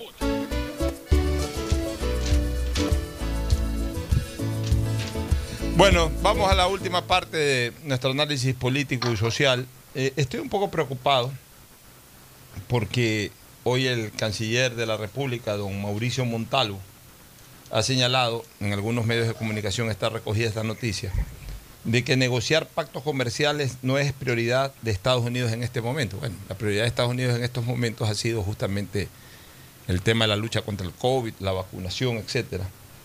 Pero sí me preocupa esto porque eh, eh, y, voy a y voy a leer eh, puntualmente dos o tres preguntas que le han hecho el ministro. ¿Qué tan cerca está Ecuador de entrar a la Alianza del Pacífico? ¿Es posible este año? Ojalá, dice el ministro. Cuando habla de ojalá, quiere decir que no está tan cerca la cosa. El tema pasa por México. En eso se está trabajando. Yo mismo recibí la llamada del canciller Ebrard al día siguiente de mi posesión. Y sin que yo lo mencione, me dijo que apoyan decididamente la incorporación del Ecuador a la alianza. Que esto sea una realidad en el más corto plazo. Qué bueno que, México esté apoyando en esto. Y ahí le preguntan sobre el acuerdo de libre comercio con Estados Unidos, ¿qué le corresponde a este gobierno tomando en cuenta que con Lenín Moreno ya se avanzó hasta este acuerdo de primera fase? Estados Unidos tiene una realidad diferente de la que tuvo hace años y hasta hace pocos meses inclusive. El proceso de negociación de un acuerdo con Estados Unidos no pasa únicamente por la buena voluntad o el deseo que tiene Ecuador, sino también debe que tener en cuenta cuál es la posición que tiene Estados Unidos actualmente. Como la Administración y el Congreso de Estados Unidos se define respecto a los acuerdos de libre comercio en general, no exclusivamente al caso ecuatoriano. Entonces le pregunta el periodista cuáles son las diferencias existentes entre Estados Unidos en la administración Trump y la de Biden sobre este tema. Dice el canciller, es conocido que los demócratas tienen una particular sensibilidad a ciertos sectores americanos. Tendremos que saber qué es lo que los demócratas, que son los que tienen la mayoría, tienen en mente. Cómo van a administrar sus posiciones respecto a los acuerdos de libre comercio. Porque eso responde también a sus electorados y hay sectores muy grandes, influyentes dentro de los Estados Unidos que no necesariamente están de acuerdo o a favor de estos tratados de libre comercio. ¿De cuáles sectores? Por ejemplo, los sectores agrícolas, porque tienen políticas proteccionistas y hay otros. Yo no quisiera entorpecer las cosas. Y entonces la negociación de acuerdos comerciales, este momento no está en la prioridad del gobierno estadounidense. En el encuentro que tuvo el presidente Lazo con la delegación de alto nivel de Estados Unidos que vino a la transmisión de mando, se señaló que eso, o sea, el acuerdo comercial, va a depender de las decisiones que, que se tomen en las instancias correspondientes en Estados Unidos respecto a los acuerdos comerciales en general. O sea, al buen entendedor, pocas palabras. Estados Unidos anda en otra cosa ahorita. Y yo diría que más que en otra cosa ahorita, porque Estados Unidos no es un país que se concentra en una sola cosa. Un país tan grande no puede tener en, su, eh, eh, eh, en sus temas prioritarios o en su agenda de prioridades, no puede tener solamente una cosita y después otra cosita. Esos países como Estados Unidos tienen 100 prioridades en primer punto y tratan las 100 y resuelven las 100. Es un país tan organizado que tiene gente para resolver las cosas independientemente y después hacen un consolidado. El problema es que a lo mejor para Estados Unidos no es prioridad en este momento, que es otra cosa. No porque están ocupados en un tema, sino porque no les interesa en este momento. Y eso sí es preocupante para nosotros. Eso sí es preocupante porque en cambio para nosotros es un tema urgente. Nosotros ya, nosotros tenemos que aprovechar que tenemos un gobierno con una visión de apertura comercial, porque el problema es cuando eh, después de un gobierno con esa visión llegase por temas de péndulo, lo que sea, llegar un gobierno con, con visión contraria, como ya nos ocurrió. Debo de reconocer que el gobierno de Lucio Gutiérrez, a pesar de ser un gobierno identificado ni siquiera con centro izquierda, sino con izquierda, debo de reconocer de que tuvo esa apertura, tuvo esa visión comercial importante. Pero su propio vicepresidente la mató cuando asumió la presidencia de la República, algo que yo no, he podido conversar eh, años con, con, Alfredo Palacio. Pues si yo algún día converso con Alfredo Palacio tomándome un trago, un café, una cola, lo que sea, yo sí le voy a decir a Alfredo Palacio, eh, tú, tú, lamentablemente destruiste eh, un espacio de comercio que, y por dejarte llevar por esas corrientes indígenas ahí, por andar hecho el populachero, te dejaste llevar por las corrientes de la calle y mataste el Tratado de Libre Comercio. Y obviamente lo terminó de sepultar Rafael Correa. Pues ya Rafael Correa ya con, con un toro totalmente herido, eh, listo para el puntillazo final, para, para, para, el, para ya la estocada final, lo que hizo fue poner eso, esa estocada final, eh, Correa. Entonces, ahora que se nos presenta la oportunidad de tener un gobierno con una visión comercial amplia, de más Ecuador en el mundo y de más mundo en el Ecuador, tenemos que aprovechar el más mínimo minuto de este gobierno para que para alentar esta posibilidad. Pues sí me preocupa que en cambio en Estados Unidos no tengan mayor interés. En su momento sí lo tuvieron. Ahora ya no lo tienen. Entonces ahí hay que hacer harto cabildeo. Ahí tendrá que lucirse. Ahí dependemos de una sola persona, más que del propio Guillermo Lazo, del arte de doña eh, Ivonne Vázquez. Ahí tendrá que moverse duro. Y ese, ahí ella nada como pez en el agua realmente. Ahí doña Ivonne tendrá que tirar cualquier cantidad de visitas y de cabildeos al Capitolio, hablar con asambleístas, hablar con bancada demócrata, bancada republicana. Ella no tiene problema para eso. Habla perfecto inglés, es íntima de Trump, debe ser amiga de Biden, debe ser amiga de todos esos caciques, todos esos veteranos y de no tan veteranos en, en el Senado, en el Congreso. Ella será la que tenga que hacer el trabajo de carpintería en Washington pero aquí lo que ya tenemos una primera señal, Estados Unidos no está apurado en el tema. Entonces, necesitamos que doña Ivonne trabaje a tiempo completo en eso para tratar de que esa, ese, ese poco interés, entre comillas, que hoy tiene Estados Unidos, eh, vaya cambiando lo más rápidamente posible y se nos permita hacer un tratado de libre comercio, que es la única manera también de cumplir lo que el presidente Lazo tiene en su mente de más Ecuador en el mundo, eh, Fernando. Mira, yo no sé si es que no tenga interés en Estados Unidos. O sea, realmente nosotros somos un país pequeño en relación a, a lo que Estados Unidos maneja en comercio exterior. Pero lo que sí tiene Estados Unidos, y lo está ahí claro, es que ciertos sectores son proteccionistas de su, no, y no de su industria, porque ya el aspecto industrial no, pero sí de su agricultura. Y, y la preocupación va por qué es lo que quiere llegar en estos acuerdos de libre comercio. Así como acá también hay gente que protesta por los acuerdos de libre comercio porque no ven lo positivo, sino solamente lo que podría ser algo negativo. En Estados Unidos también hay este proteccionismo hacia ciertos sectores que podrían protestar por, por el ingreso libre de ciertos productos que competirían con, con ellos. Y como te digo, yo no lo veo desde el punto de vista industrial de las cosas que puedan en un momento dado productos terminados ya que, que vengan a participar en este tratado, sino más bien de los productos agrícolas, de, las, de los cultivos, de las cosechas que, que tiene cada país. Pero en fin, vamos a... Habrá que esperar, eh, coincido sí plenamente en que, en que Ivonne Baki va a jugar un papel importantísimo en, en estos cabildeos para tratar de llegar a, a un acuerdo que nos favorezca. y, lo de la Alianza del Pacífico espero que se concrete. Este y, ahí tenemos importantísimo para el Ecuador. Ahí tenemos un argumento, Gustavo, un arma para este, para un, un, un as bajo la manga, que en este momento de alguna manera en una zona tan complicada geopolíticamente hablando de América del Sur, en donde tenemos al norte a Venezuela, no como frontera, pero la tenemos al norte, un Colombia convulsionada, es así como frontera, un Perú en donde eh, está con algún riesgo, más allá que veo que eh, hay un empate técnico y eso es una buena noticia para, quienes quieren que gane Keiko Fujimori, que para mí estaba perdida hace tres semanas, pero Eh, ha hablado tanta tontería este Castillo, que son brutos. A, a veces saben, un saben una cosa, saben una cosa. eh, no, no se manejan con estrategia. Si Castillo estaba fortalecido en la segunda vuelta por el hecho de tener bajo nivel de resistencia en razón de Keiko Fujimori, ¿qué es lo que tenía que haber hecho Castillo? Callarse la boca para no, aumentar su nivel de resistencia. La otra es la que tiene que ver cómo, resuelve eso de su alto porcentaje de resistencia. Si él tenía un porcentaje de resistencia más bajo, él no tenía que calentar esa olla, tenía que dejarla fría ahí. No se ponen a hablar tonteras, se ponen a hablar como que si ya fueran presidentes, queriendo exacerbar a aquellos que votaron en, segunda vuelta. No se trabaja para los que votaron en primera vuelta por ellos. En segunda vuelta se trabaja por los que no votaron por, por- por- por- el determinado candidato. Pa- para esa gente se trabaja. Entonces no, no exacerbes los ánimos de quienes no votaron en primera vuelta, porque obviamente, ¿qué es lo que ha ocurrido? No es que Keiko eh, Fujimori ha subido, el porcentaje de resistencia de Castillo es el que ha subido. Y eso hace de que hoy sea tan fuerte o más fuerte ese nivel de resistencia de Castillo por que, que- que el que tiene Fujimori, y por eso es que se ha equilibrado la balanza. Pero bueno, eso es harina de otro costal. Eso, el peruano lo- ha empezado a ver a Castillo como un peligro. ya, eso lo discutiremos jueves, viernes, lo debatiremos jueves o viernes. Volviendo al tema eh, por el cual traté esto. Nuestra arma, Gustavo, es de decirle al gobierno norteamericano, a ver señores, ¿ustedes qué quieren? Que eh, eh, el caos ideológico de izquierda se tome totalmente la franja eh, eh, occidental de- del continente eh, sudamericano.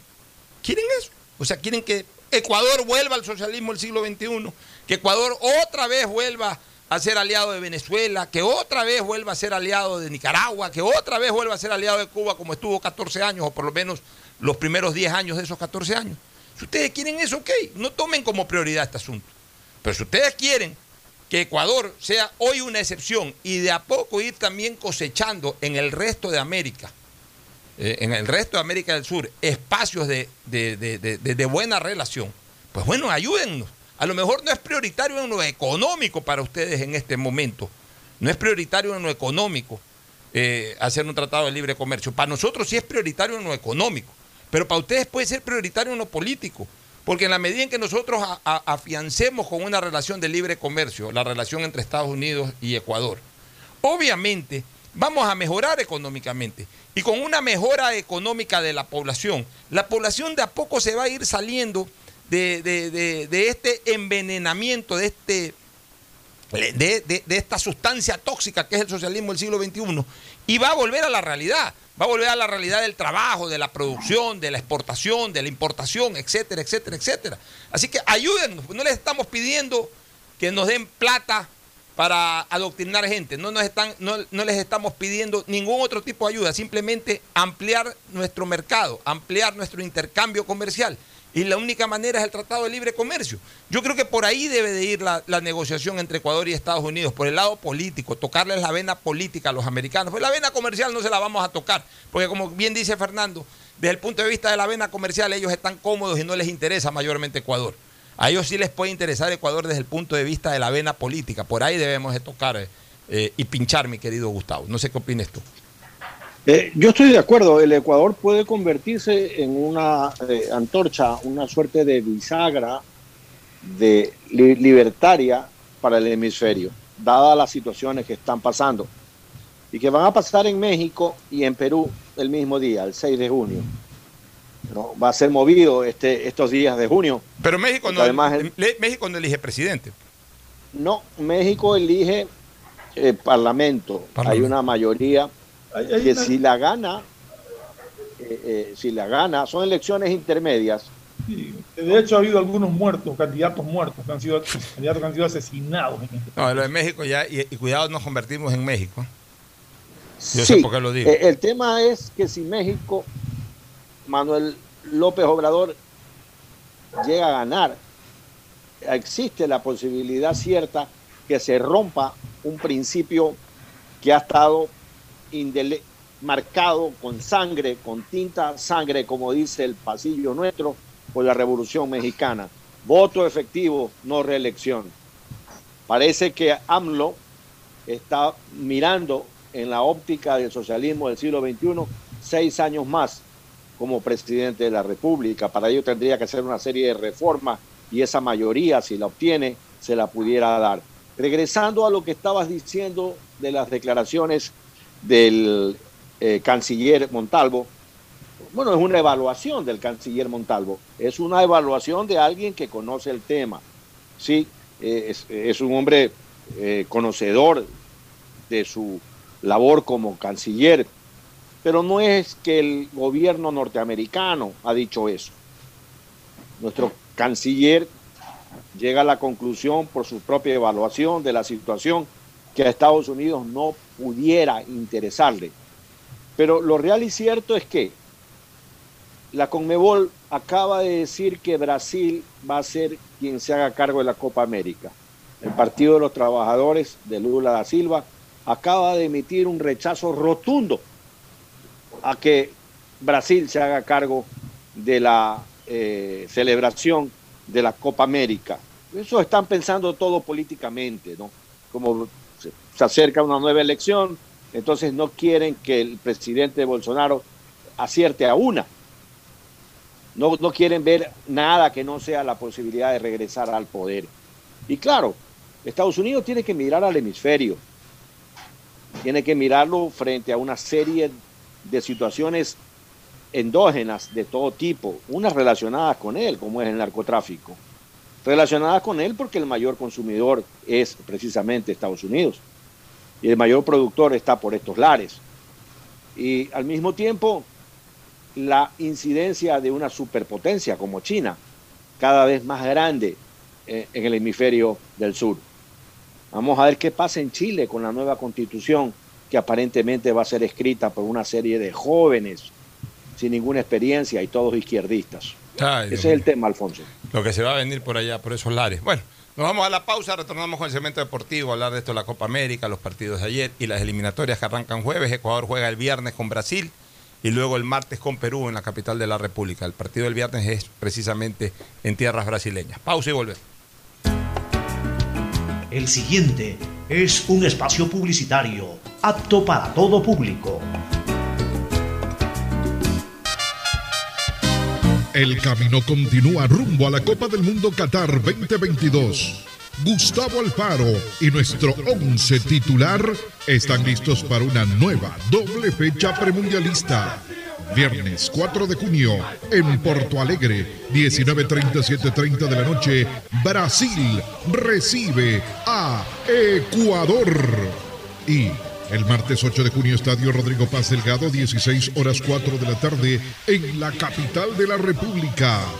La querida tricolor se enfrenta a su similar de Perú. Acompañamos a nuestra selección en cada paso a un nuevo mundial. Desde los 680 AM del sistema de emisoras Atalaya www.radioatalaya.net Facebook Live Radio Atalaya 680 AM porque Atalaya es la radio más copera del Ecuador. EMAPAC informa que están habilitados los canales de atención virtual 113 para celulares, WhatsApp 098-747-2917 y línea directa 1-800-003-003, donde la comunidad podrá reportar novedades durante el proceso constructivo de las obras de alcantarillado sanitario que se ejecutan en Valle de la Flor, Paraíso de la Flor, Ciudadela Rotaria y Norte de Imaconza. Desde la Alcaldía de Guayaquil, Yemapac, trabajamos para mejorar la calidad de vida de todos los guayaquileños. Si eres de los que ama estar en casa, pues con Banca Virtual Intermático puedes pagar tus impuestos prediales desde el lugar que más te guste de ella, cómodamente, sin tener que salir de casa. Difiere el pago de tus impuestos prediales a 12 meses con intereses, usando tu tarjeta Pacificar. ¿Qué esperas para pagarlos? Banco del Pacífico, innovando desde 1972.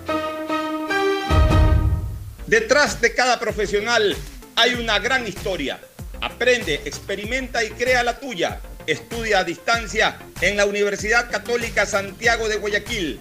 Contamos con las carreras de marketing, administración de empresa, emprendimiento e innovación social, turismo, contabilidad y auditoría, trabajo social y derecho.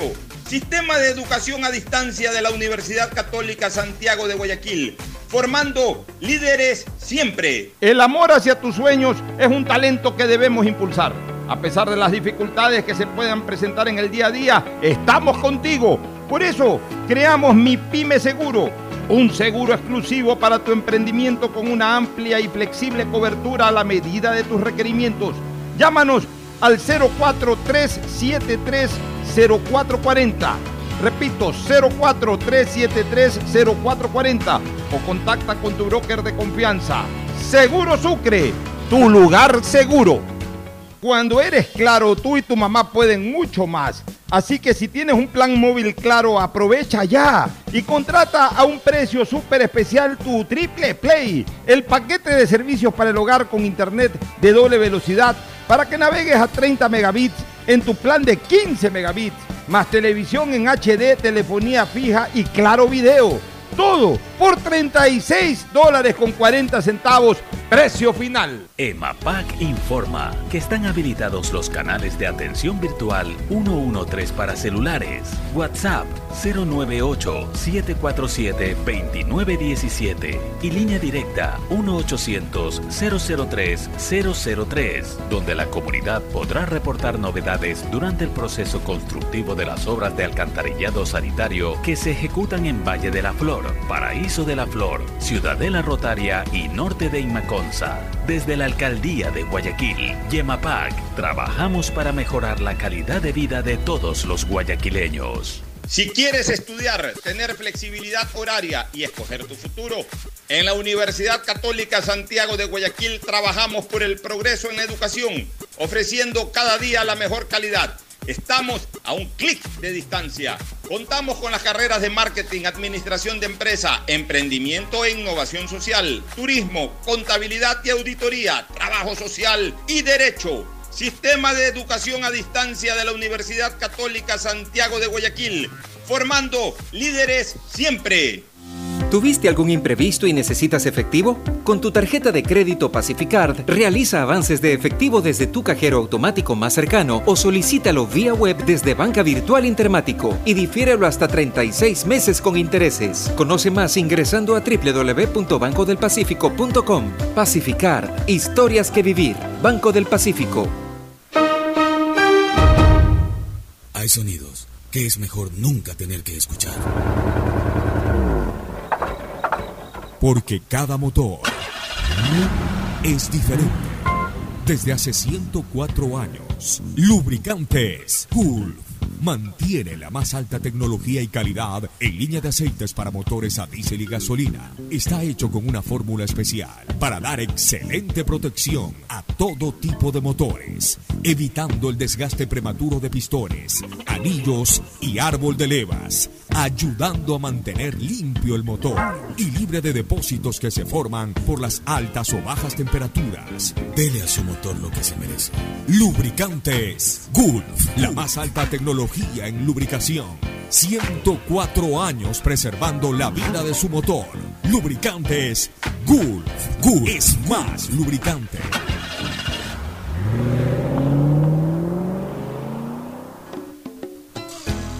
Fin del espacio publicitario. Usted está escuchando un programa de opinión, categoría O, apto para todo público. Hoy en el deporte llega gracias al auspicio de Banco del Pacífico. 31 de mayo de 1986 se inauguró el decimotercer Mundial de Fútbol en México. Se enfrentaron el campeón reinante Italia y Bulgaria. El primer gol del partido correspondió a los defensores del título. Un centro es receptado por el goleador Altobelli, quien de cabeza anotó así el primer gol del Mundial. A pocos minutos del final, el volante búlgaro Sirakov anotó el gol del empate derrotando a Gali. Un mal inicio de Italia, que luego se evidenciaría con su eliminación en octavos de final. Así se inauguró el Mundial, donde el planeta iba a ver la mano más polémica y el gol más hermoso de la historia. 31 de mayo de 1990. En la hora del pocho presentamos Deportes, Deportes. Muy bien, ya estamos en el segmento deportivo. Eh, primero, Fabricio Pareja, buenos días. Buenos días, Pocho. Buenos días, Fernando. Recuerde días, rápidamente, Fabricio. recuerde rápidamente los resultados de la Liga Pro entre viernes, sábado y domingo. Sí. Olmedo Manta quedó 1-1, empataron.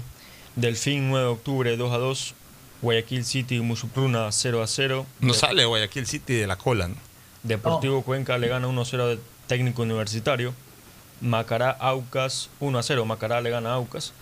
Liga de Quito le gana 2 1 a Orense. Universidad Católica 2 a 0 a Barcelona.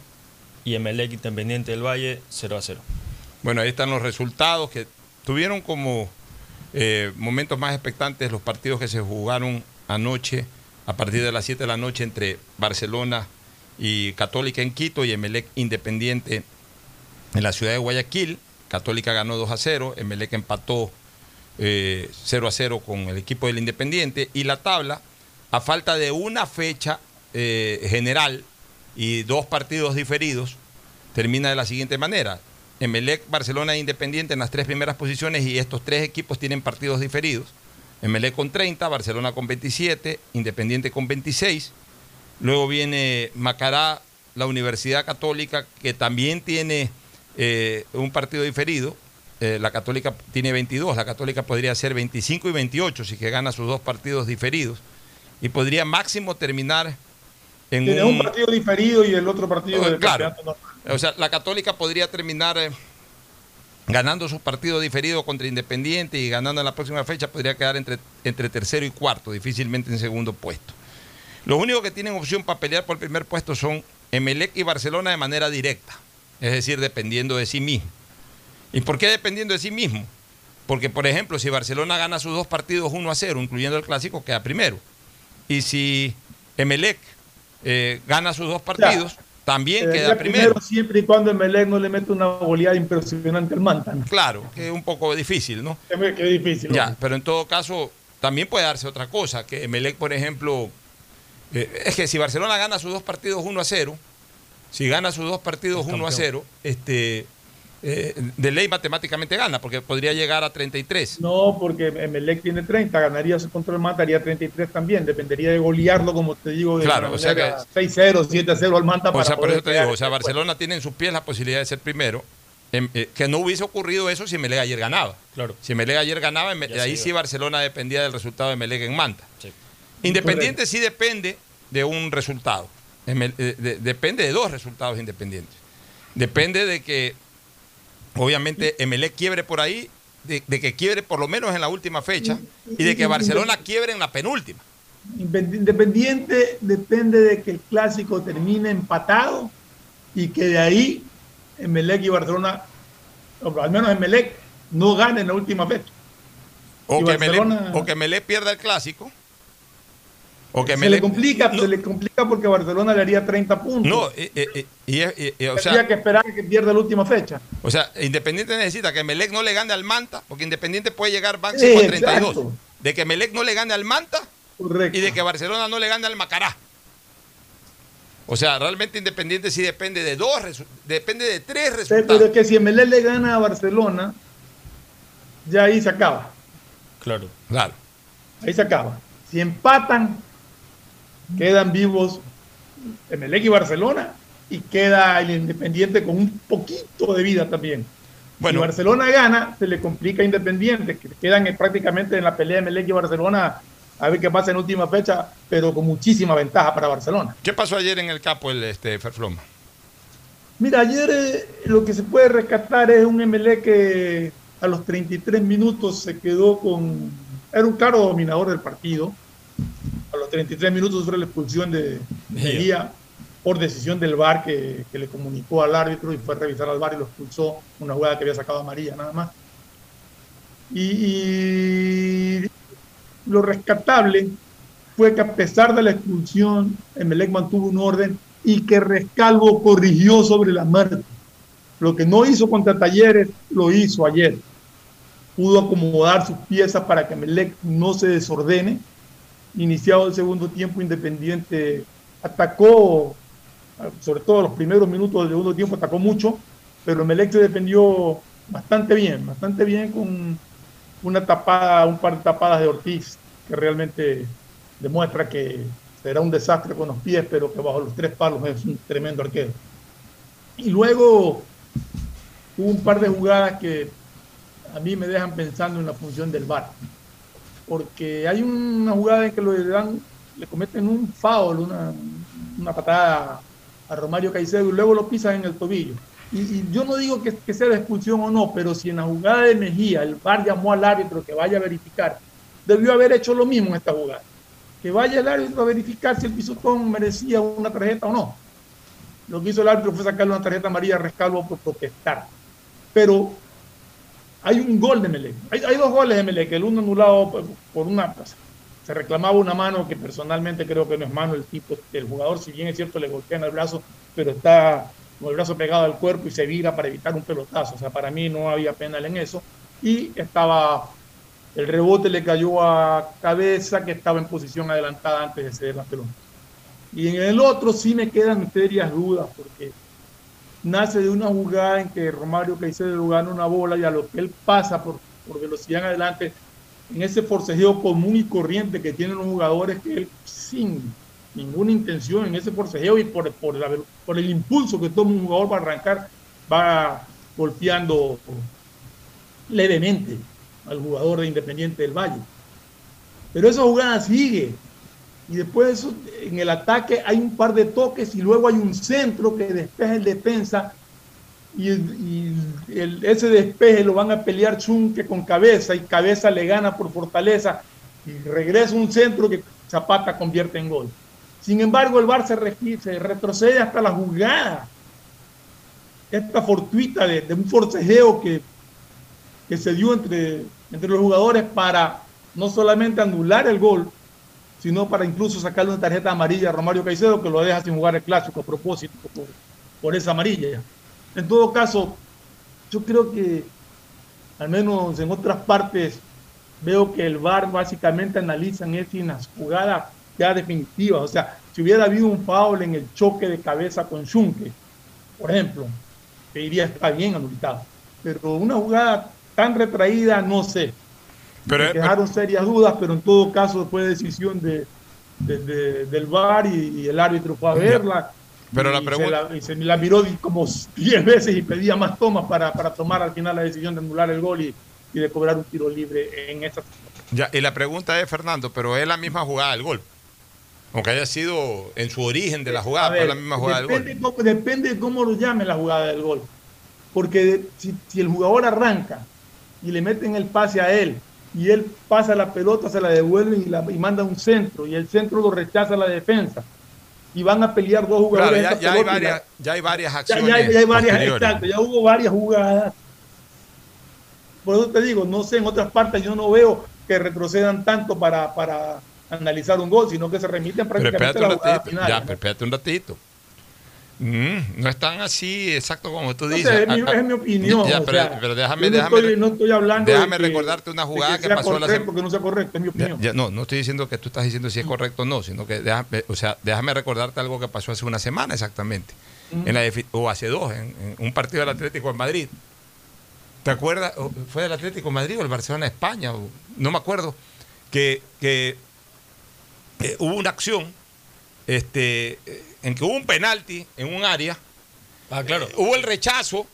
Se produce el penalti en el otra área, va el árbitro a consultar al VAR y termina pitando el penal en la primera área. Bueno, pero que es un penal, pues. Pero no, pero por eso, No, por- no, por- a ver, pero no, perdona, pero es estamos un- hablando de la retroacción de la, de No, la pues decisión. sí, pero porque es un penal. Ya está bien, no importa, pues la retroacción. O sea, lo No, que te no, quiero no, decir es es que no, el VAR sí no hay- permite no, no, no. retro- retrotraer la Lo que pasa jugada. es que de cuando se, cuando, se, cuando hay esa jugada del penal, el VAR está revisando el penal y cuando se produce la jugada en otra área. Y ahí le dice el árbitro, acá hay penal. Pero acá no, acá no, no es una jugada de, de- de penal ni de mucho bien, menos. pero- un- una jugada de, de arranque de... O sea, el VAR, el VAR lamentablemente, en el todo caso, bueno, en todo caso, el- el VAR lo que yo te lo que quiero decir- es comentar lo que, lo, lo Ya, que lo- sucedió y para- lo, que pasa es que el VAR justamente, y por eso me decía en su momento Joao Havelange. Yo le pregunté a Joao Havelange esto en el año 2000, eh, perdón, en 1995, o sea, estamos hablando de 26 años atrás, cuando era presidente de la FIFA. Yo fui el primer periodista en el mundo, creo, porque no había salido nunca una noticia al respecto, en que le pregunté a Joao Havelange en el hotel, eh, eh, en el hotel Plaza, Crown Plaza de Quito, con Fabián Gallardo, los dos le hicimos la entrevista a Havelange en una suite, con motivo del Mundial Sub-17 que estaba aquí Havelange. Le pregunté yo, presidente Havelange, ¿y cuándo la tecnología en el fútbol? Y, me queda mirando medio raro, ¿no? Sí le digo, la tecnología, como en el fútbol americano, ya, ya en el fútbol, en el deporte norteamericano, ya al menos en el fútbol americano había tecnología para decisiones arbitrales. Me dice, mientras yo sea presidente de la FIFA, nunca. ¿Cómo le digo? ¿Y por qué? Porque justamente lo delicioso del fútbol es la polémica de un error arbitral, que es lo que permite que ustedes, los periodistas, el lunes discutan todo el lunes si fue o no fue penal, si fue o no fue gol. Eso es lo que enriquece y apasiona al fútbol. Mientras yo sea presidente de la, de la FIFA, solamente la decisión arbitral a una sola vista es lo que, lo que vale. Yo no le voy a dar tecnología en ese sentido al fútbol. En otras cosas sí, pero en ese sentido no. Y cumplió su palabra, porque Sí. Havelange no trajo la tecnología al fútbol. Ahora la han traído de unos seis años para acá. Pero bueno, es- Pero- es- esas son las cosas, ¿no? de- lo hace de muy preciso, lo hace muy preciso. Ah, una falta que fue 30 metros atrás, bueno, te la descubrieron 30 metros atrás, bueno, esa es la precisión del bar, pues. Yo, bueno, yo no sé si la intención del VAR es esa, de lo que yo tengo entendido, la intención del VAR es analizar si en la jugada previa al gol hay infracción o no.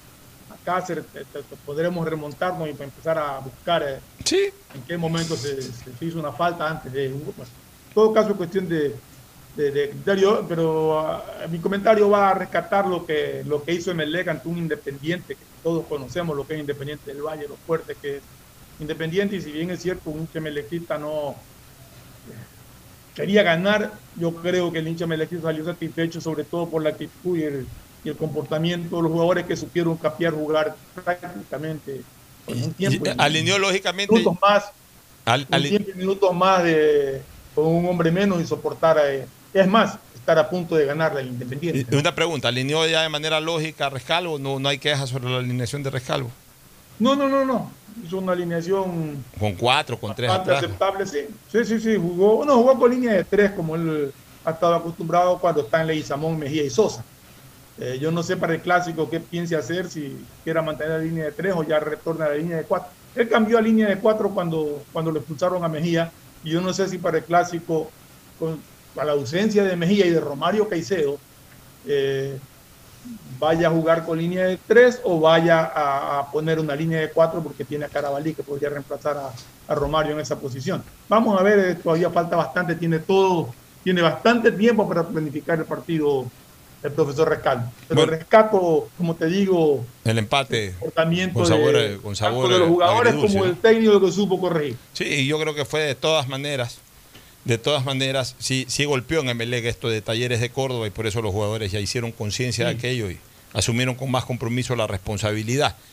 Del lado de Barcelona, la verdad es que un muy mal partido de Barcelona. Cuando, cuando Barcelona juega mal, juega mal y los resultados lo dicen. Ayer Barcelona estuvo, eh, eh, dio muchas facilidades en el medio campo especialmente. Su última línea no estuvo tan precisa como en partidos anteriores.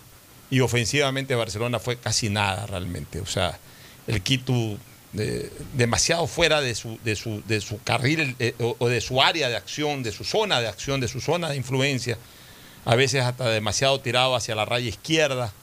Eh, Emanuel Martínez con eh, chispazos simplemente. Lo de Hoyos a mí no me termina de convencer. Es lo que yo digo. O sea, Garcés es un buen centro delantero en tanto en cuanto el equipo esté trabajando bien ofensivamente y lleve las pelotas al área. Pero, pero por ahí Barcelona en algún momento yo sí pienso que tiene que reforzarse con otro centro delantero que o pueda jugar en dupla con Garcés o reemplazándolo a Garcés sea un poco más contundente. Porque tampoco lo de Mastriani eh, se le da oportunidades, pero ni siquiera ha hecho un gol, o creo que apenas ha hecho un gol por ahí en el Campeonato Ecuatoriano de Fútbol, en Copa Libertadores ninguno. La verdad es que ayer fue un mal partido de Barcelona.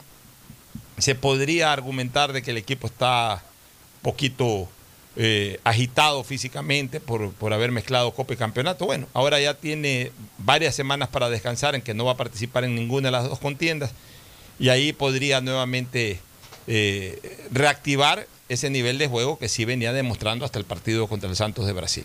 Mal partido de Barcelona, derrota. Cuando Barcelona juega bien, aunque no juegue bonito, pero juega bien, se muestra eficiente en la defensa y lo, y lo necesariamente contundente arriba, cuando juega bien. Por eso gana.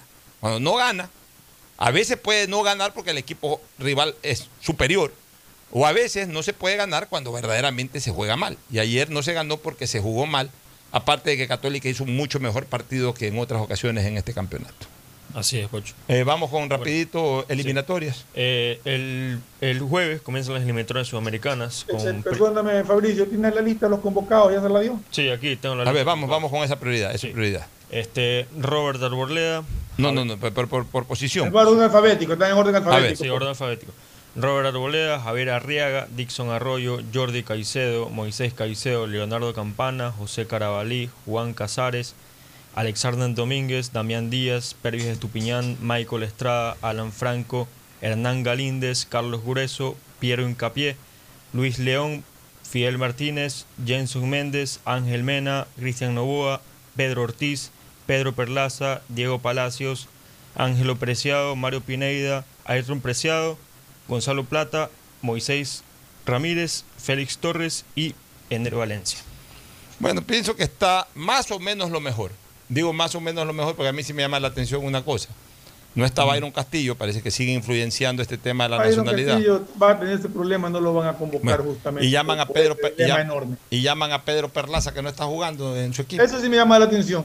La presencia de Perlaza Ya. que no está jugando. Ahí quizás pudieron haber llamado al, al propio Andrés López, que lo vi jugando bastante bien ayer. A Romario Caicedo. O, o al mismo Romario Caicedo. Por, por lo menos a gente que esté jugando. Ahora, ojalá que Perlaza esté en ritmo, ¿no? Pero en todo caso, suerte a la selección. Eh, Van cuatro arqueros de la selección. Van cuatro arqueros. Sí, cuatro arqueros. Eh, sí le voy a pedir que para las próximas convocatorias eh, póngamelos en, no en orden alfabético. No no me interesa orden. conocer una lista, sino por posiciones, por favor. Nos vamos a una recomendación comercial final. Auspician este programa. Aceites y lubricantes Gulf, el aceite de mayor tecnología en el mercado. Acaricia el motor de tu vehículo para que funcione como un verdadero Fórmula 1 con aceites y lubricantes Gulf. ¿Quieres estudiar, tener flexibilidad horaria y escoger tu futuro? En la Universidad Católica Santiago de Guayaquil trabajamos para el progreso en educación, ofreciendo cada día la mejor calidad. Y para ello estamos a un clic de distancia. Escoge la carrera de tu vocación. Puede ser marketing, administración de empresas, emprendimiento e innovación social, turismo, contabilidad y auditoría, trabajo social y también derecho. Consulta en nuestra página web mayor información y esquemas de admisión. Universidad Católica Santiago de Guayaquil, formando siempre líderes. Si eres emprendedor, escucha con atención porque ahora con Pacificar y su APP BDPOS móvil puedes hacer crecer tu emprendimiento. A través de ella, realiza cobros de tarjetas Pacificar desde tu celular o tablet sin necesidad de un dispositivo POS o tarjeta física. Afíliate en minutos. BDPOS Móvil, la primera APP de afiliación, un producto del Banco del Pacífico. Cuando eres claro, tú y tu mamá pueden mucho más. Así que si tienes un plan móvil claro, aprovecha ya y contrata a un precio súper especial tu Triple Play, el paquete de servicios para el hogar con internet de doble velocidad para que navegues a 30 megabits en tu plan de 15 megabits, más televisión en HD, telefonía fija y claro video. Todo por 36 dólares con 40 centavos Precio final. En Seguro Sucre, tu lugar seguro con sus nuevos planes Rueda Seguro, un seguro vehicular al alcance de todos. Vive Seguro, donde puedes asegurar tu patrimonio anticipándote a cualquier eventualidad. Futuro Seguro, en caso de accidentes te damos cobertura y en caso de muerte amparamos a tu familia. Seguro Agrícola cuenta con una amplia cobertura en la pérdida causada por eventos climáticos y biológicos, así como Mi Pyme Seguro, un seguro exclusivo para tu emprendimiento con una amplia y flexible cobertura a la medida de tus requerimientos. Seguro Sucre, tu lugar seguro. Contáctanos al 1-800 Sucre conmigo, 782732. El impulso que tu MIPYME necesita es presentado por la Corporación Financiera Nacional.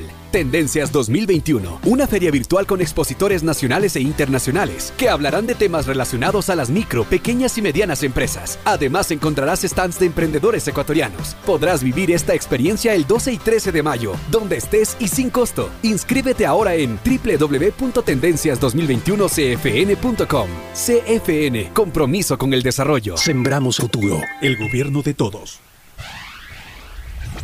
Estamos en la hora del pocho. Gracias por su sintonía. Este programa fue auspiciado por Aceites y lubricantes Gulf, el aceite de mayor tecnología en el mercado.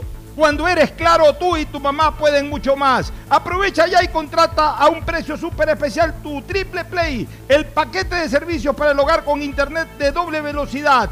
Con claro, siempre más. Universidad Católica Santiago de Guayaquil y su plan de educación a distancia, formando siempre líderes. Empieza el año al día con los prediales, fácil, rápido y sin salir de casa con la banca virtual Intermático del Banco del Pacífico. Difiérelo a 12 meses con intereses usando tu tarjeta de crédito Pacificar. Banco del Pacífico innovando desde 1972. Seguro Sucre, tu lugar seguro con sus nuevos planes. Rueda seguro para tu carro, vive seguro para tu casa, mi pyme seguro para tu emprendimiento, seguro agrícola para tu producción en el campo y futuro seguro para velar por el futuro de tu familia. El impulso que tu MIPYME necesita es presentado por la Corporación Financiera Nacional.